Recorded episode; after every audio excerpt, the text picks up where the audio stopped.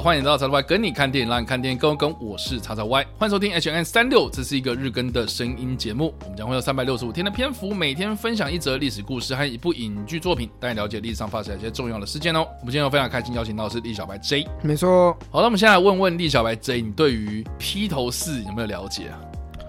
嗯，一点点。那你知道披头士是哪披头士吗？不知道，不不知道。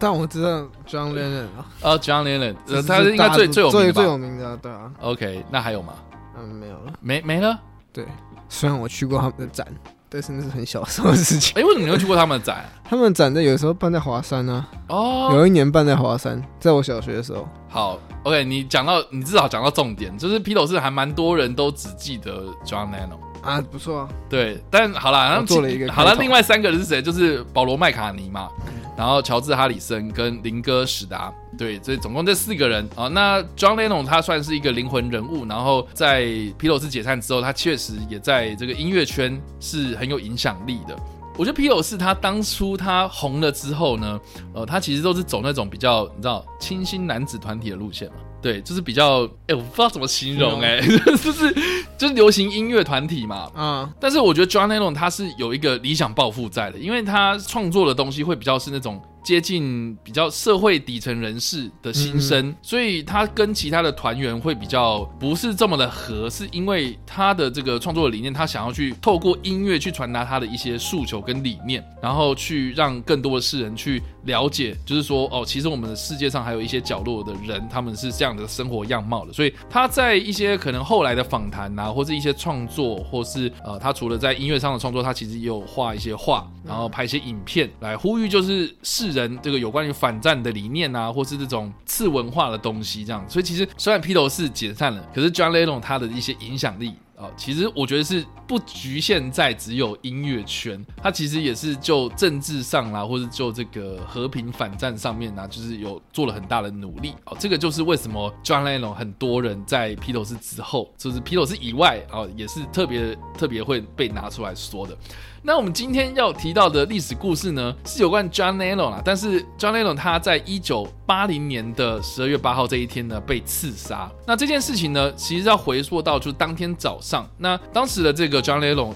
对他来说，这一天是一个非常忙碌的一天，他行程非常非常满。首先呢，他在自己的家里面就完成了一系列的这个拍摄行程。那这个拍摄行程呢，其实是来自于这个《滚石》杂志的一个摄影师，叫做安妮莱博。为之所长进。那他拍完之后呢，开始就在下午的时候接受了电台的专访，然后在接受完专访之后呢，就开始到这个录音室去进行混音的工作，直到晚上的十点五十分左右，他才回到自己的家。然后在公寓前面呢，就遇到了当时等待他已经很久的一个歌迷，叫做马克大卫查普曼，连开了五枪，连开了五枪。当时的这个 John Lennon 就当场倒地，送医不治，享年四十岁。所以这个就是大致上这个 John Lennon 当天所发生的事情。那所以呢，当天早上这个安妮劳勃维兹所拍摄的一系列的照片，也成为了他的这个。遗像这样子，然后还有这个当天呐、啊，就是他在这个录音室所完成的《Walking on Thin Ice》的这首歌，也成为了他的遗作。而且当时当天早上他的最后一次的访谈，后来呢，我记得好像也有被拍成纪录片。他当天说了什么话，然后他当天拍的那一组照片，然后就是也有被公开。然后他当时就是他在这个录音室里面录制的这个歌曲啊，《Walking on the Thin Ice》这一首歌啊，后来也有被公开等等的。但是让大家就是觉得说很遗憾啊。就是这样子的一代巨星，竟然就是竟然是这样子结束自己的生命，我觉得很可惜。这样，那当然很多人就会说，那等一下我们要找凶手啊，凶手这个人是谁啊？就马克大卫查普曼到底是谁哦？这个人呢，他是一个二十五岁的保安，他来自于夏威夷的檀香山哦。他在当年的十月的时候呢，就来到了纽约，就已经在开始策划要去刺杀 John Lennon 了。对，那到底为什么他会想要刺杀 John Lennon 呢？就是他一直都说不清楚，一问三不知，只知道说他是一个忠实的狂粉，嗯，疯狂到就是他最后要把 John Lennon 给杀了，这是非常非常诡异的一个心理的状态，这样子。确实，嗯，那我觉得蛮有趣的。近期我找到一篇新闻，是在二零一八年的十一月的时候呢，John Lennon 过世之后的三十八年了，这个凶手呢，他其实一直都在监狱中服刑，而且他被判处这个二级谋杀之后，就被判处二十年到无期徒刑，所以他一直都在监狱里面度过自己的余生哦。但是在二零一八年的这一篇报道里面，就有报道说，这个查普曼在第十次出席所谓的假释听证会的时候呢，他对于这个枪杀 John Lennon 的这个案件呢，第一次说他很后悔。嗯，第一次他说他很后悔，而且就是他也知道说，就是他再怎么后悔也挽不回这个 John Nello 的生命。他就讲了一句话，就是说我现在知道什么叫羞耻心。但是好像也说不清楚，就是说他为什么要去刺杀他？嗯，因为在查普曼他行凶之前，就是我们刚刚有讲到，就是说 John Lennon 当天就是有很多行程。他其实，在刺杀的那个当下，他已经是第二次在当天遇到这个 John Lennon，而且就是说他在刺杀前五小时，他还拿这个 CD 给 John Lennon 签名。然后就是他的行为举止，就是让大家就是就是就是你你为什么到最后就是要去杀他这样子？所以在当时啊，就是杀完人之后，他其实并没有太多的悔意。啊，只是很冷静的拿着手里的这个小说，这个小说就是麦田捕手，就等待警方在现场把他逮捕这样子。而且呢，他当时所使用的这五发子弹呢，都是中空子弹。我不知道大家知不知道这个子弹的威力是如何。所以一般来说，我们的子弹都是实心子弹，嗯、但中空子弹它就是打到人体之后，它会碎掉啊，非常不人道的一种武器。就是碎掉之后，就是会残留在你的人体之中嘛，所以你的那个伤口并不会像我们一开。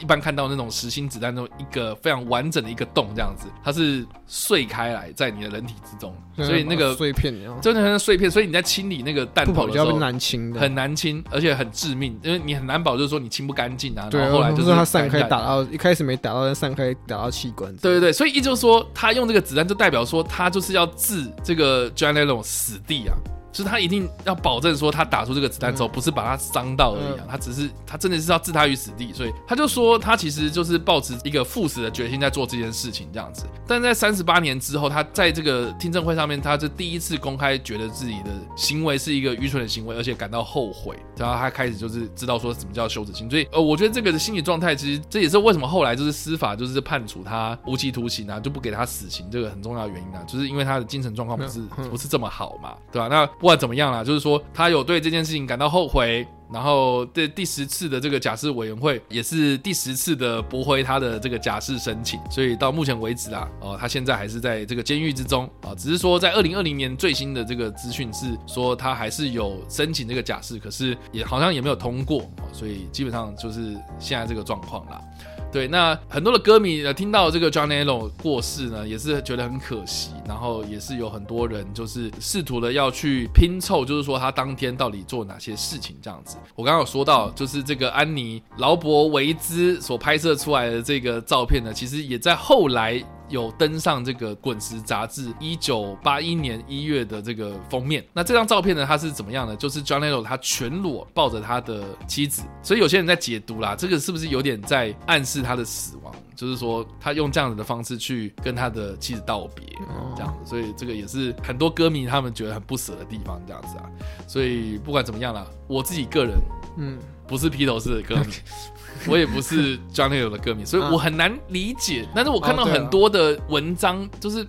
会觉得说很不可思议这样子。然后面对这个凶手查普曼，好像也不能拿他怎么办，因为他就是精神有问题。但是这五发子弹对于这个歌迷来说，真的是很遗憾的一件事情。对啊，对，所以就是有一部电影，我非常的推荐给大家。这是在二零零七年所推出的电影，叫做《第二十七章》。那我们先不讲，就是这部片它到底是啊、呃、为什么我是这样的片名，因为看了就知道这样。但这部片它最大的卖点就是饰演查普曼的这个人，就是饰演凶手这个人，就是杰瑞德雷托，蛮适合他。对，非常非常适合他去演这种片。那但是你去看查普曼这个人，他其实就是。是他是他是有点胖胖的，嗯，跟杰瑞雷托真的是完全不太一样的一个形象，所以杰瑞雷托在这部片子里面，他也有用特殊化妆去还原那个查普曼的样子哦，我觉得。这个应该是他《哭泣豪门谋杀案》里面的那个扮相哦，那个扮相的另外一个巅峰，这样。OK，